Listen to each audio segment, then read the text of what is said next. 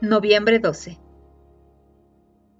Uno de los cuatro acuerdos de Miguel Ruiz dice, haz lo máximo que puedas. Creo que hoy es un muy buen día para comenzar a ver qué tanto verdaderamente hemos dedicado tiempo, energía, recursos a nuestros sueños, a nuestros anhelos del corazón, pero sobre todo a nuestro propósito de vida. ¿Cuánto tiempo has dedicado a escucharte a ti? En eso que tú quieres vivir, en eso que te mueve, en eso que te conmueve, en eso a lo que llamamos voluntad. Dedica de 3 a 5 minutos para reflexionar.